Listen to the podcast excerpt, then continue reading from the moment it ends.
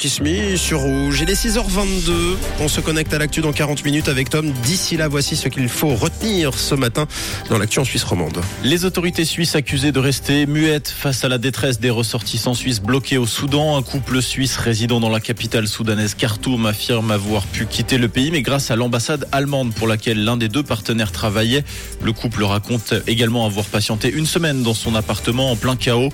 Un vaudois qui voyageait au Soudan a également expliqué s'être exfiltré du pays par ses propres moyens. Le département fédéral des affaires étrangères n'ayant pas de solution sûre à lui proposer. L'accueil d'urgence sera prolongé de deux mois supplémentaires à Lausanne suite à la demande du conseil communal. Les 65 places de la rue de la Borde seront ouvertes jusqu'au 30 juin. Lausanne qui précise que durant la saison hivernale, les hébergements d'urgence ont accueilli plus de 1170 personnes différentes et connu six nuits où l'ensemble des lits étaient occupés.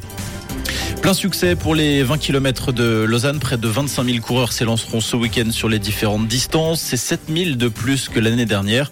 Cette hausse s'explique par un plus grand nombre d'écoles et d'entreprises inscrites sur cette édition 2023. Une édition encore largement soutenue par les habitants du canton. Plus de 88% des participants sont des résidents du canton de Vaud. Merci Tom, très bon mercredi à tous. Vous êtes bien sur Rouge. On vous donne rendez-vous dès 7h pour l'info. Rouge,